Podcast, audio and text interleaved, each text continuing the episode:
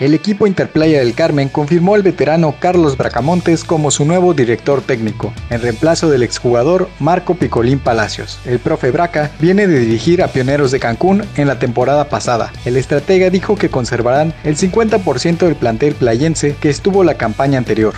En otras noticias, los atletas de alto rendimiento de Quintana Roo tendrán que esperar un poco más para volver a las actividades. De acuerdo con el Instituto del Deporte de Tulum, el regreso programado para el pasado 15 de junio fue suspendido como consecuencia del incremento de casos existentes en el estado durante las semanas posteriores. Según las autoridades, la decisión se tomó por órdenes del gobierno estatal, que optaron por suspender el esquema de regreso paulatino.